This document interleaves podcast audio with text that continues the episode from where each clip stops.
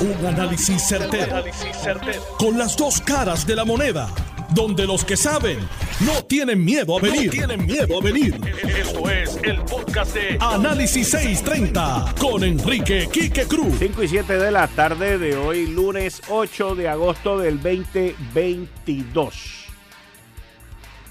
Tú estás escuchando Análisis 630. Yo soy Enrique Quique Cruz y estoy aquí de lunes a viernes de 5 a 7 en línea telefónica. Tengo a la licenciada Edna Díaz de Jesús, procuradora del paciente. Buenas tardes, licenciada. Muchas gracias por estar con nosotros. Bienvenida aquí a Análisis 630. Buenas tardes, Quique, y a todos los radioescuchas. Bueno, eh, esta, esta situación con el hospital universitario que ocurrió ayer, ¿qué gestión está haciendo su oficina, que es la procuradora del paciente? Bueno, el de la situación es extremadamente lamentable, ¿verdad? Es inaceptable, como eh, hiciste el comentario al comenzar el programa. Eh, nosotros hemos estado en comunicación directa, tanto con el administrador del Centro Médico, el licenciado Mata, eh, hemos estado en comunicación con el secretario de Salud, también con personal del hospital y esta servidora en, la noche de la noche, muy tarde en la noche, estuvo eh, presencial en el hospital directamente para asegurarme, ¿verdad?, de que las condiciones del hospital, aunque dentro de la emergencia, eh, estuvieran en, en, unas condiciones, ¿verdad?, eh, seguras. Ya esta mañana el servicio eléctrico había regresado. Eh, tengo entendido que uno de los tres transformadores que no funcionaron se, se puso ya en reparación, pero es algo que, eh, y algo que es obvio y, y es la situación en deterioro que está el Centro Médico de Puerto Rico. Y digo, cuando digo el Centro Médico me refiero al complejo completo en términos de infraestructura, el problema no es solamente como ha salido durante las últimas dos semanas, que si no hay técnicos de salas de operaciones, que si no hay esto, que no hay enfermera, que no hay médicos, no, no, es, el complejo completo. ¿Ustedes han hecho alguna investigación, alguna gestión al respecto? Porque al ser el centro primario hospitalario de, de Puerto Rico, pues tiene sus deficiencias y tiene sus problemas también, pregunto. Sí, que hay que hay que dejar saber que cuando hablamos de centro médico muchas veces y explicarle a nuestra gente que no estamos hablando de un solo hospital. Muchas veces creemos que centro médico y, hacemos una sola mención lo componen siete hospitales. Por eso es que es el centro más grande y más importante. Estamos hablando de un centro supraterciario por tanto, ese hospital o ese componente que, tiene el peso más grande de la isla es sumamente importante y es altamente preocupante, ¿verdad? Eh, es lamentable las, las noticias que han salido las últimas semanas y más que todo es eh, buscar cómo podemos ayudar al centro médico, que es lo único que tenemos supraterciario y hay que recordarlo a levantarse, porque ese es el, único lugar donde podemos, puede usted, puede yo, o cualquier persona del país. Así mismo es, así mismo es. Le pregunto, ¿tiene usted conocimiento de algún caso con paciente, algún paciente que se pudo haber afectado por el apagón?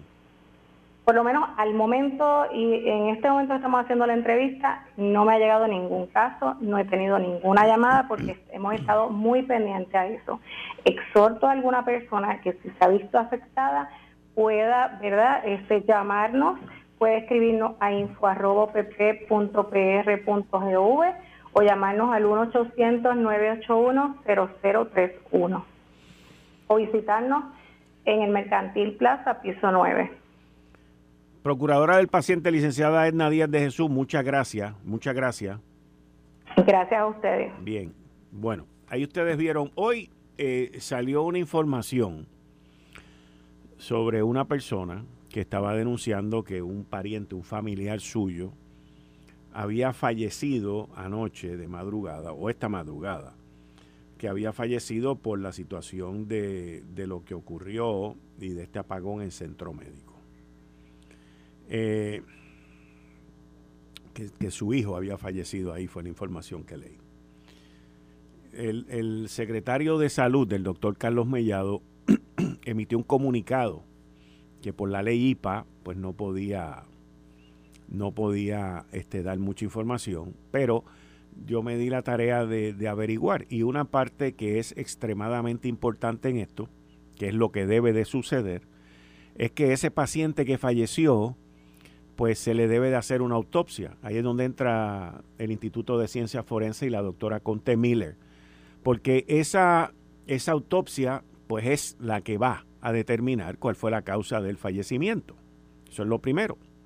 Lo segundo también, que es la otra información que conseguí, es que este paciente estaba en la unidad de intensivo y según la información que tengo, la unidad de intensivo nunca tuvo eh, problemas con la energía eléctrica.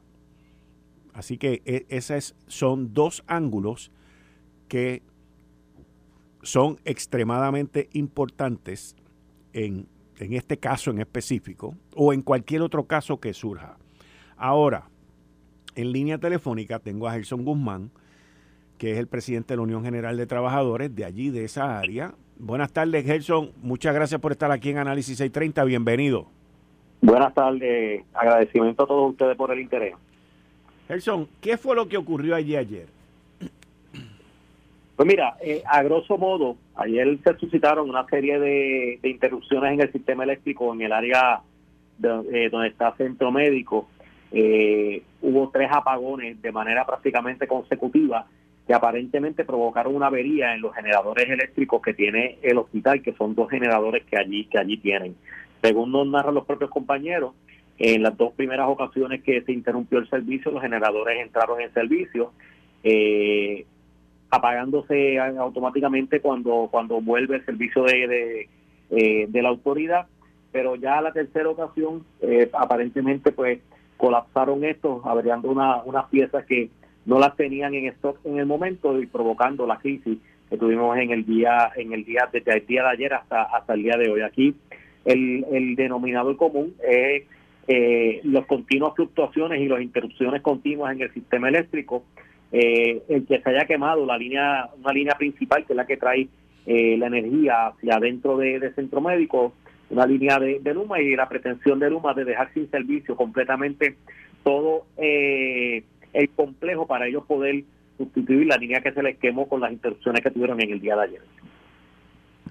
Y, y en términos de los inconvenientes de pacientes y de los empleados que estaban allí, ¿cómo, cómo fue la situación? Mira, se formó, se formó un caos, obviamente, porque no es lo mismo que se vaya la luz en cualquier residencia, en cualquier área, que es un hospital donde hay pacientes encamados, pacientes que, que están eh, conectados a un respirador eh, y en un horario tan complejo como son los horarios eh, intermedios nocturnos y los horarios de guardia, donde es la menos cantidad de, empleados que se tiene en cualquier hospital en Puerto Rico. Esto se, se, formó un caos en, el hospital, no teniendo conocimiento de lo que, de lo que sucedía, elevándose las temperaturas de manera prácticamente inmediata porque eh, sabemos que en Puerto Rico durante las pasadas semanas hemos, hemos experimentado unas altas temperaturas a nivel general eh, y dentro de una facilidad sin aire acondicionado, eh, donde tampoco hay ventilación natural en muchas de las áreas que tienen están completamente cerrados, pues podemos imaginar cuál fue la situación con los compañeros trabajadores, inclusive con los familiares y pacientes que habían en las diferentes áreas del hospital a mí me llegó información que la unidad de intensivo nunca estuvo en peligro de, la electricidad. Mira, eh, todo todo el hospital estuvo sin electricidad. Había había partes del hospital que tenían poco voltaje, pero no no suplía para las operaciones como tal de, las diferentes áreas.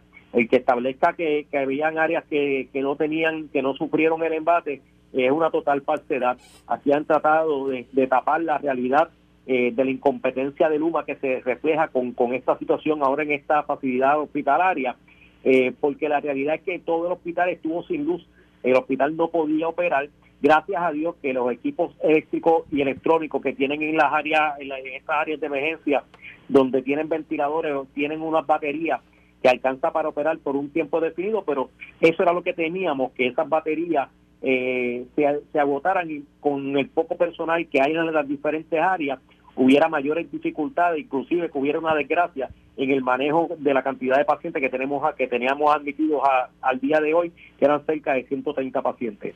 ¿Cómo, ¿Cómo se manejó la situación de llevar los medicamentos a los pacientes y los alimentos? Mira, en el caso de, los de los alimentos fue complejo, toda vez que no había electricidad, no había no había tampoco iluminación que fuera que fuera efectiva.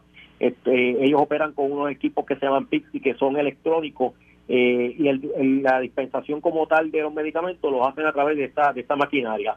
En el caso de los alimentos, en la mañana de hoy activaron a, todo el personal eh, que tienen en las facilidades de, del hospital universitario eh, como escolta, porque el personal que, que sirve en el área de dieta, que es quien hace los alimentos y los entrega en los pisos, no da abasto naturalmente y mucho menos en una situación como esta.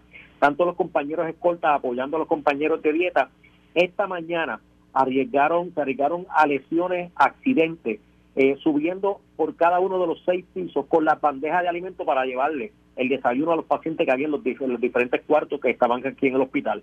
Eso, una vez más, eh, demuestra el compromiso de los trabajadores que tenemos en, en, estas facilidades, los mismos que dicen que no son esenciales, porque se piensan que el único esencial es el médico y la enfermera, pero el personal de apoyo como es este, sin él no se pudiera operar en una facilidad hospitalaria. Y esta mañana, estos trabajadores que no son esenciales según el gobierno de Puerto Rico, que son los menos que ganan, que son de los que estábamos hablando la semana pasada, igual que los técnicos quirúrgicos, que prácticamente lo único que ganan son 1.341 dólares al mes, fueron los que esta mañana le llevaron alimentos a los pacientes y fue el personal que tenemos en cada una de las áreas que con su compromiso y vocación eh, nuevamente dieron la milla extra para que los pacientes tuvieran el cuidado necesario y que estuvieran fuera de peligro, no por las facilidades, sino por la labor humana de, de esos trabajadores que allí tenemos.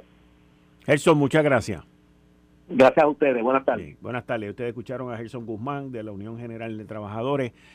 En otra, en otra, para cerrar con este tema, en este segmento, miren, el Centro Médico de Puerto Rico es el principal lugar, principal lugar, lugar de salud para el pueblo, para todos nosotros a mí me da, Dios no lo quiere, un aneurisma o me da un accidente que me tienen que llevar al centro de trauma, Dios no lo quiera, obviamente, quizá alguien que me esté escuchando lo quiera, pero yo no. Y a donde uno va a parar es al centro médico. Ese es el sitio donde atienden a todo el mundo, sobre todo el mundo. Y nosotros aquí, en esta isla, con tanto dinero federal que ha venido, con tanto billete que hay, nosotros deberíamos de tener el sitio más espectacular, más espectacular como centro médico. Lamentablemente no es así. Y lamentablemente no es una prioridad. Tantas vidas que se salvan ahí. Tanta gente indigente que es atendida ahí. Pero ahí van todos, todos y nosotros no tenemos un centro médico de show. E, es inexplicable. La semana pasada hablábamos cuando el doctor Carlos Díaz, presidente del Colegio de Cirujanos, dijo que, que esta situación nos llevaba a que el sistema de salud había colapsado y hablaba sobre la fuga de los médicos y todo este tipo de cosas, pues en el centro médico es donde también se hacen los médicos. Y nosotros estamos con una crisis en la salud de nuestra isla porque el reflejo o el espejo de esa crisis es el centro médico. Si el centro médico está de show, no habría crisis. Pero como el centro médico está decaído, está destruido, pues entonces allí se brega con lo que hay y se resuelve con lo que hay. Yo le recomiendo al gobernador, y fíjense que casi nunca suelo recomendar cosas aquí a él, pero le recomiendo al gobernador que con todo ese mar de billete, sobre 50 mil millones de dólares que vienen para esta isla y que muchos de ellos se han ido asignando para 20 mil otras cosas, que piense, que piense, como sueño, como meta, como legado, ¿cuánto costaría poner eso como debería de estar? Incluyendo el centro de trauma que el doctor Pablo Rodríguez lleva luchando años de años de años para que lo acaben de hacer. ¿Por qué no podemos aspirar a tener un centro médico brutal? Ah, y gobernador, ya de paso que le estoy dando una recomendación, incluya también que eso venga con un buen sistema de facturación para que puedan cobrar, para que sepan cobrar y para que cobren. Porque eso es también igual de importante que la infraestructura. ¿Por qué no podemos aspirar a algo mejor? Esa es mi única pregunta. ¿Por qué nosotros como isla, como puertorriqueños, como ciudadanos americanos, pero en específico aquellos que creemos en la estadidad, no podemos aspirar a vivir la estadidad aquí en esta isla? ¿Por qué no? Porque no es solamente aspirar a la estadidad y lograr la estadidad y seguir con la misma mogolla que tenemos.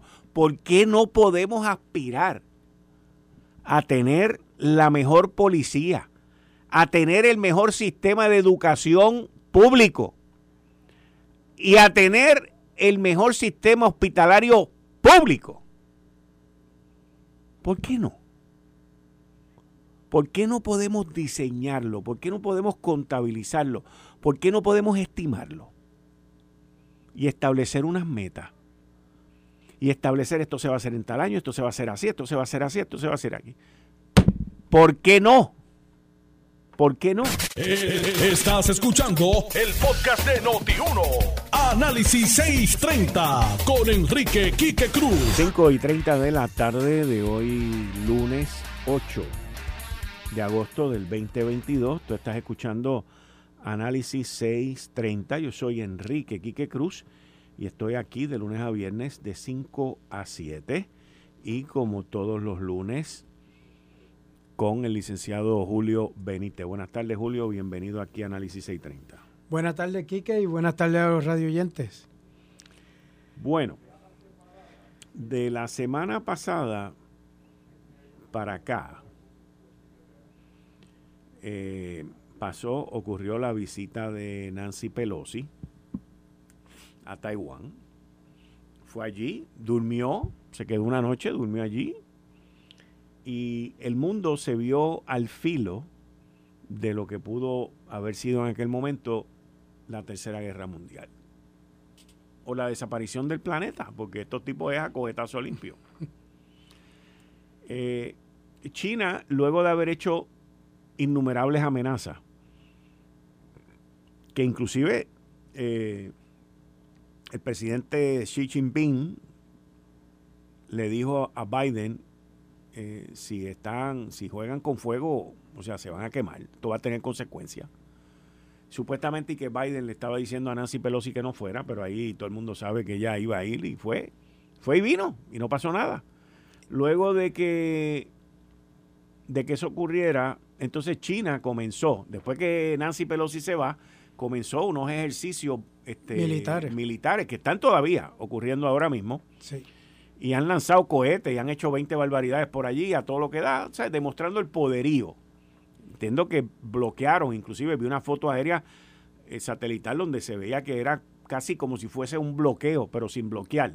Pero el, estacionamiento de los buques y de, de los aparatos navíos de China y entonces, de China, de China alrededor de Taiwán. Entonces estamos hablando que Taiwán es una isla que tiene una población de 23 millones, que se ha preparado, se ha armado para la defensa en caso de una invasión por parte de China.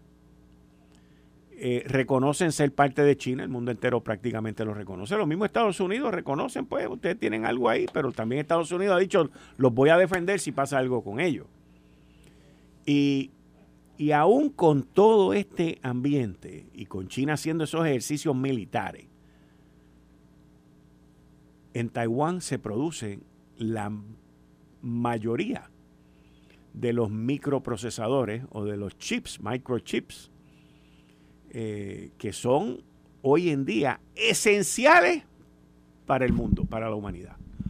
Estos microchips se necesitan para los teléfonos celulares, se necesitan para los automóviles, para todo aparato que tenga algo que ver con electrónica. Con electrónica. Todo, todo. El teléfono, el radio, los relojes, todo que tenga que ver con electrónica tiene un microchip, tiene un microchip. Y Taiwán, dentro de las empresas que hay allí, de, Taiwán, tiene un market share, como le llaman, tiene un, grande. Un, por ciento del mercado enorme. Así mismo.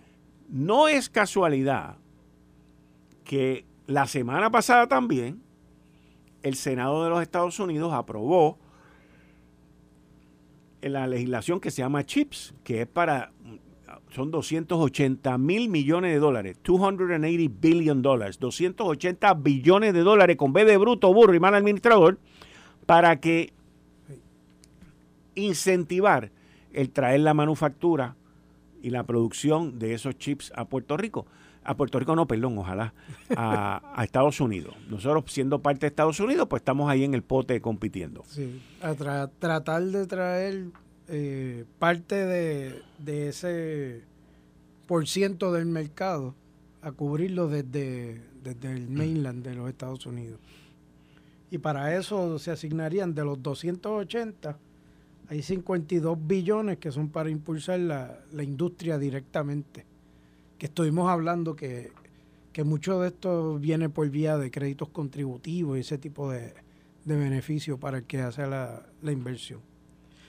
Pero en el asunto este de, de China y Taiwán, se ha estado hablando de otro factor como reacción de parte de China hacia Estados Unidos y es que China ha dicho entonces que está en entredicho el cumplimiento de los tratados en relación al calentamiento global, que son acuerdos internacionales que se han hecho a través de los años y que afectan también el precio de los productos alrededor del mundo, porque impacta varias varias operaciones y varias áreas de, ¿verdad? De, producción eh, a nivel de, China y de todo lo que controla eh, los países que participan en, ese, en esos tratados eh, y que sus operaciones afectan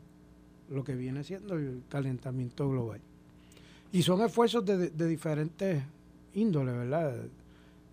porque el calentamiento global pues tiene múltiples factores, siendo uno de ellos las operaciones que impactan el ambiente.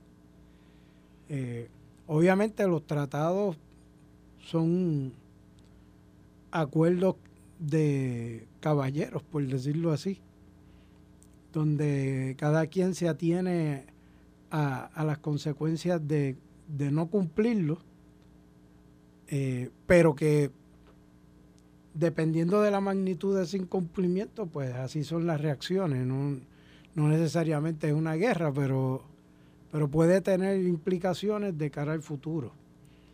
Eh, y esto hay que verlo, ¿verdad? mezclado con otras cosas que están pasando eh, en otros ambientes de los Estados Unidos. Eh, y uno de ellos es el asunto de la inflación que hemos estado hablando. Tú sabes que pues, se dio el, el fenómeno de que se dieron dos trimestres corridos donde el, decrecimiento. el, Producto Nacional Bruto decreció. Y eso pues es un signo de que hay una recesión. Sin embargo... El gobierno no lo quiere llamar así. La administración Biden dice que no. Y aprobaron una medida este fin de semana que llevó un debate de 57 horas para aprobar el famoso plan que Biden quería, que es antiinflacionario, y, un montón de cosas ahí que, bueno, eh, hay cosas ahí que no son verdad, pero lo hablaremos más adelante. Biden asegura que, tal recesión no, no es eh, lo que se por, está porque por otro lado, porque por otro lado, el viernes pasado en el primer viernes de mes sale el anuncio del reporte de los empleos creados. Entonces se crearon 500 y pico de mil empleos adicionales en el mes de julio. julio. julio. ¿Y qué pasa? Que ahí en ese informe sale que el desempleo está en 3.5% y el número de empleos que hay es el mismo que estaba antes de la pandemia. Y esa es la lucha que Biden lleva solamente con la cuestión de los empleos. Pero una recesión y una inflación no tiene única y exclusivamente que ver con la métrica de los empleos. Lo que pasa es que en esta ocasión, en este momento económico que estamos viviendo después de la pandemia, que estamos viviendo un proceso inflacionario terrible, pues los empleos están creciendo, que no es lo usual en un periodo inflacionario y no es lo usual en un periodo recesionario. Por eso tú y yo hemos hablado en varios programas sobre estos medidores de la economía y, de las variables que utilizan para, evaluarlo. Y pues definitivamente quizá por, la forma en que ha cambiado las operaciones a través del tiempo, pues tal vez esas variables necesitan ciertos ajustes que no se han hecho para poder evaluar de manera apropiada eh, las implicaciones para la economía. Eh, eso pues es una discusión, ¿verdad?, de, los especialistas en esos temas, yo no lo soy. Eh, pero ciertamente este debate de que por un lado tenemos la inflación y por el otro lado tenemos unas tasas bajas de desempleo, pues es, algo que le levanta el argumento entonces de que no necesariamente el indicador de los empleos va directamente proporcional al problema de la inflación. Correcto. Pero entonces, en esa línea, pues se aprobó el CHIPS Act que tú mencionas.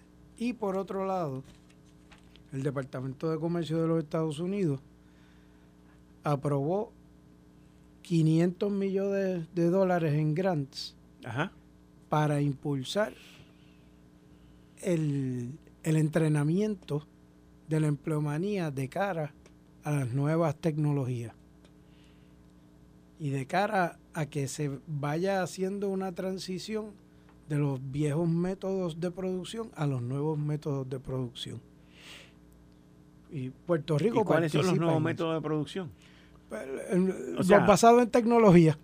Está bien, pero, o sea, aquí cada yo, yo, de verdad que no entiendo cómo es eso, porque, o sea, cómo tú te vas a gastar en algo que tú no sabes lo que es. ¿Usted entiende lo que te quiero decir? Y digo, corríeme si estoy incorrecto.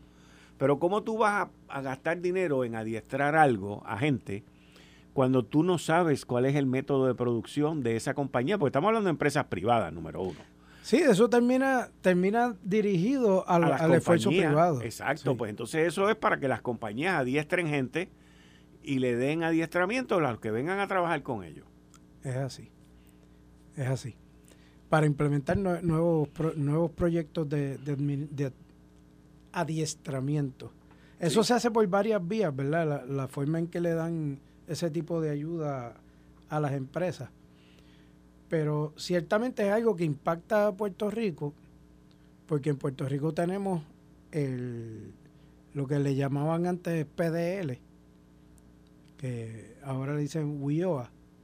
Es un programa administrado desde el Departamento de, Desarrollo Económico que también está distribuido alrededor de la isla a través de, unas oficinas regionales, eh, que básicamente lo que hace es ayudar a percolar esos fondos a través de la isla a los diferentes esfuerzos de los patronos para encontrar empleomanía o readiestrar la empleomanía que ya tienen, o para las personas que han perdido sus empleos, readiestrarse dirigidos a buscar nuevos empleos. Eh, y esto es un esfuerzo en los que participan todos los alcaldes, eh, que porque todos los municipios están envueltos en alguna de estas oficinas regionales. Eh, el dinero llega, en primera instancia lo utilizan en las regiones y hay otra parte del dinero que se utiliza a nivel central. Eh, y esto es una oficina que lleva mucho tiempo operando. O sea que recientemente pues sale la noticia de que eh, viene una inyección nueva de, dinero para este tipo de esfuerzo. Eh, y todo esto, pues hay que irlo viendo de, ¿Y cómo, cómo Puerto Rico se beneficia de eso? O sea, tú tienes que someter propuesta, me imagino, ¿verdad? Sí, el departamento. O sea, eso no es a ustedes les toca 10 millones. No, no, eso tienen que competir. Eh, y después lo que le llaman las famosas propuestas federales, pues. Sí, pero entonces en esa competencia tú tienes que estar en un ciclo, para que la gente nos pueda entender bien. Tú tienes que estar en un ciclo de creación de empleo.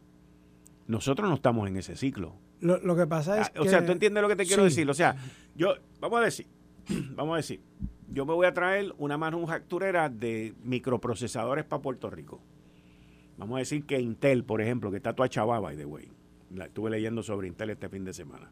Como empresa, en un momento fue la más grande en términos de semiconductores por muchos años y ahora está en la rueda de abajo. Y la que estaba en la rueda de abajo en la época de Intel, que era AMD, ahora, esa está, en la rueda de arriba y esos son los cheches de la película. Todo eso, mis queridas amigas amigos, con lo que tiene que ver es con gerencia, con los gerentes que tienen y los presidentes que corren esas empresas. Pero vamos a decir, vamos a decir AMD, que es la compañía más grande ahora, una de las más grandes allí. Hay otras compañías también, MDX creo que vi, hay una compañía que está creciendo de semiconductores pues tú leyendo una serie de reportes sobre ese, ese, ese, ese, mercado, esa industria. Y vamos a decir que nos queremos traer una compañía de esas para acá. Bueno, voy a ir más lejos. Intel acaba de anunciar una fábrica, una fábrica, una fábrica que están moviendo a Italia, a Italia, en un negocio de 5 mil millones de pesos. Más otro esfuerzo que tienen en Estados Unidos de, otra construcción de una planta también. ¿Y por eh, Pero, pero ese estado que esté ahora mismo con ese esfuerzo que tú estás mencionando de construcción de una planta, se va a beneficiar de eso. Porque ya está aprobado, ya está corriendo y ya está. Entonces ellos vienen, el Estado, en conjunto con el Intel, le mandan una propuesta y dicen, necesitamos 20 millones de pesos para adiestrar a esta gente con esto que estamos creando aquí. Ahí está la construcción, ahí están los planos, está aprobado por la Junta de Directores de Intel y todo eso. Nosotros no estamos en ese ciclo. En cuanto a esa industria, yo no he oído que tengamos nada. En donde único estamos cerca, creo yo, sería en la aeroespacial. Sí. Con lo que está ocurriendo en, en el área de Aguadilla y en donde quizás también estemos en algo cerca, pues será, pero es que no tiene nada que ver con lo de chips porque la farmacéutica no tiene nada que ver con eso. Y en aeroespacial las operaciones que tenemos son dirigidas a, mantenimiento. A, Research and Development y mucho diseño. Eh, más bien son servicios dentro de la industria para, pues para otras plantas de la misma compañía. Digo, si hay alguien de desarrollo económico que me esté escuchando, porque siempre monitorean y escuchan y me puede aclarar, pero hasta donde yo entiendo, nosotros no estamos en ese ciclo. Por lo menos en el esfuerzo de los microchips, no, yo no he oído que tengamos ahora mismo nada en, el horizonte. Ojalá y me equivoque y, nos provean información de que tienen algo. Eh, muchas veces también estos esfuerzos son bastante confidenciales hasta que están maduros como para anunciarlos, ¿verdad? Sí. eh, porque pues eh, a fin de, cuentas es competencia entre privados y uno no quiere que, que, otro sepa lo que están haciendo, ¿verdad? No, esa, esa parte, fíjate, yo la entiendo. Pero vuelvo y repito, nosotros no estamos en ese ciclo y es un problemita bastante grande. Sí, y eso requiere todo un andamiaje. Eso toma años, eso toma años. en, en, español, support a, todo. O sea, tú estás hablando de 500 millones ¿Eso está en, uno de estos proyectos que acaban de apoyar ahora, que, acaban de aprobar ahora? Sí. Eso, lo de los sí, 500 y Es una, y es un, asunto administrativo, porque quien lo, quien lo asigna es el Departamento de Comercio. no eso, tiene, eso debe tener nombre y apellido ya.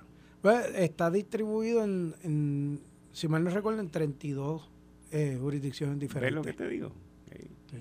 Eso fue que eso es parte de la negociación que se llevó a cabo para que votaran a favor de esa medida. sí, porque es que, oye, esas son cosas que se ve a legua, que tienen nombre y apellido. y fíjate que sale dentro de una semana de haberse aprobado el Chips Act. Sí, sí, sí, 500 millones de 280 mil millones, eso es nada, o sea, es un billete 5.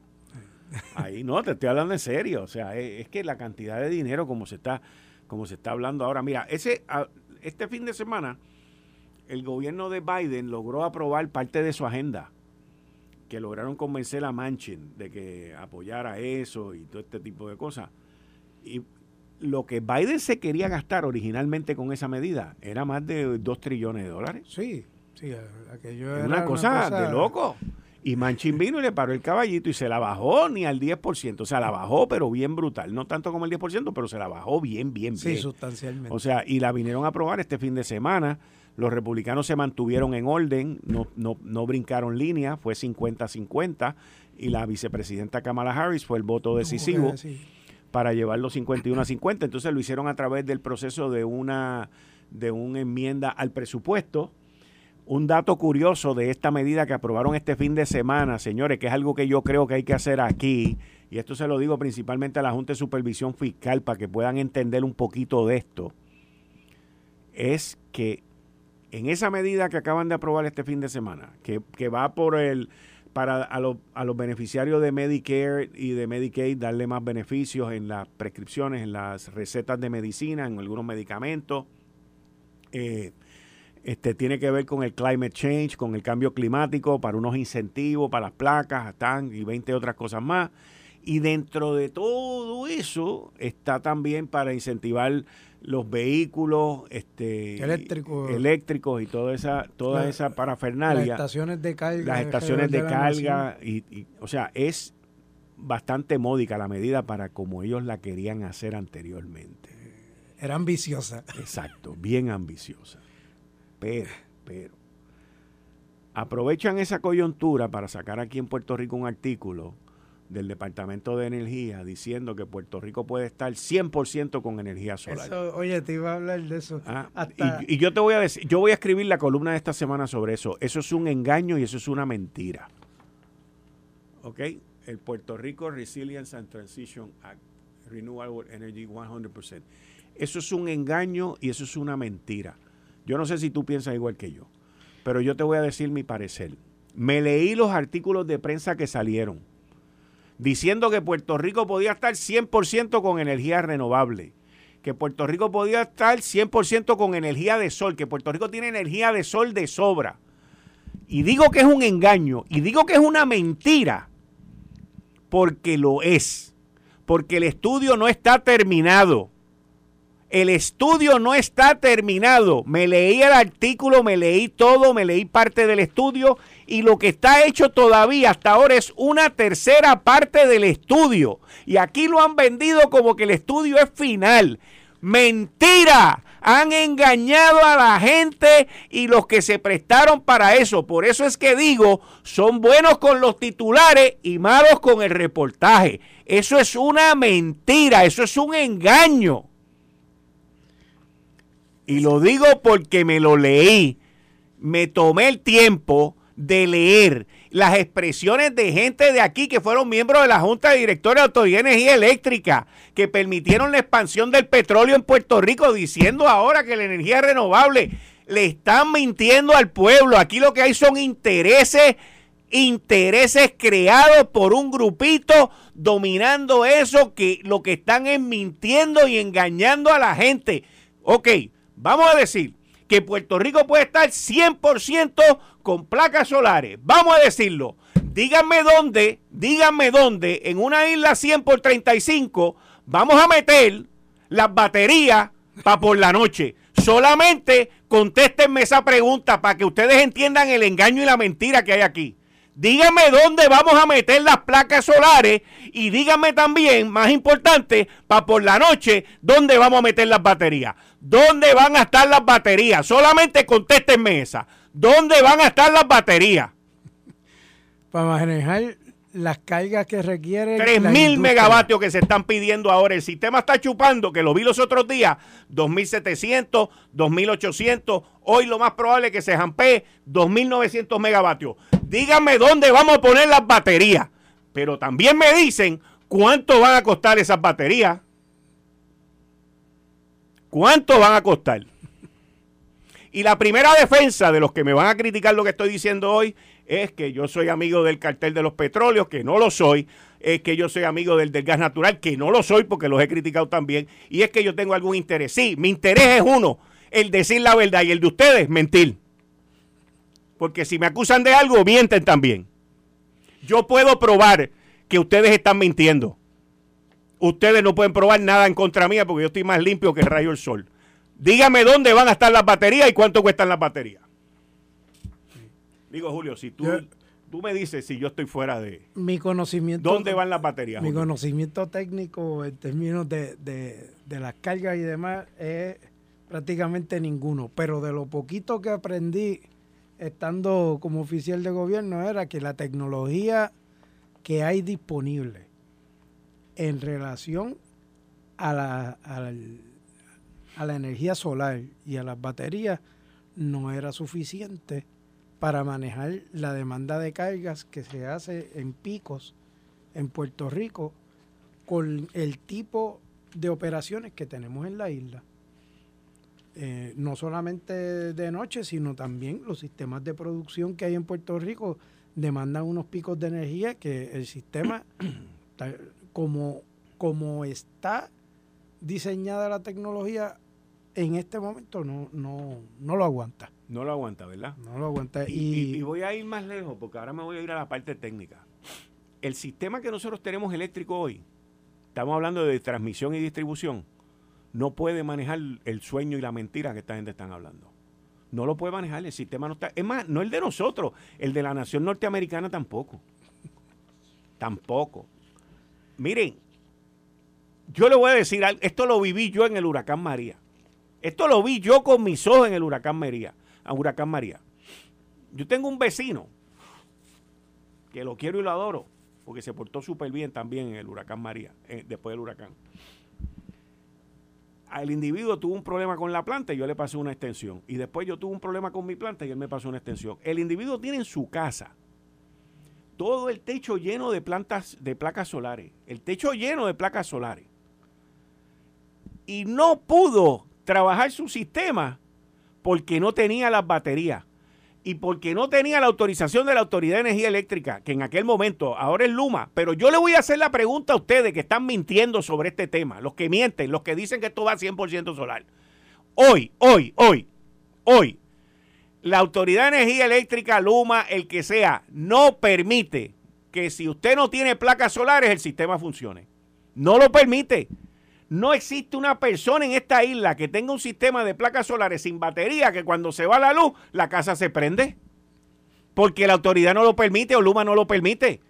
Busquen, busquen para que usted vea. Yo lo vi, oye, este tipo yo lo veía, yo le decía, mira fulano, pero tú tienes placas. No, es que no puedo, porque no tenía batería. No batería. O sea, te venden el sistema de placas solares sin batería, que tú, tú, la lógica, la lógica, en cualquier parte del mundo, la lógica te dice que si se te va la luz, pues, eh, y es de día, el sistema sigue funcionando. aquí no. Debería. Aquí no, aquí no puede, no está autorizado, no está permitido, no puede.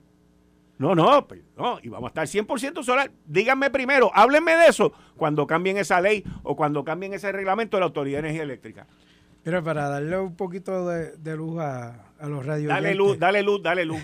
Tú estás hablando de lo que le llaman PR100 hasta que yo vi esto, pues PR100 era la, la 100 que baja de, de, Mayagüez para allá, para Cabo Jojo. Pero PR100 es un esfuerzo que incluye varias, varios componentes que son los que están trabajando en este informe que, que tú dices que está todavía una tercera parte hecho. Pero te voy a hacer una pregunta.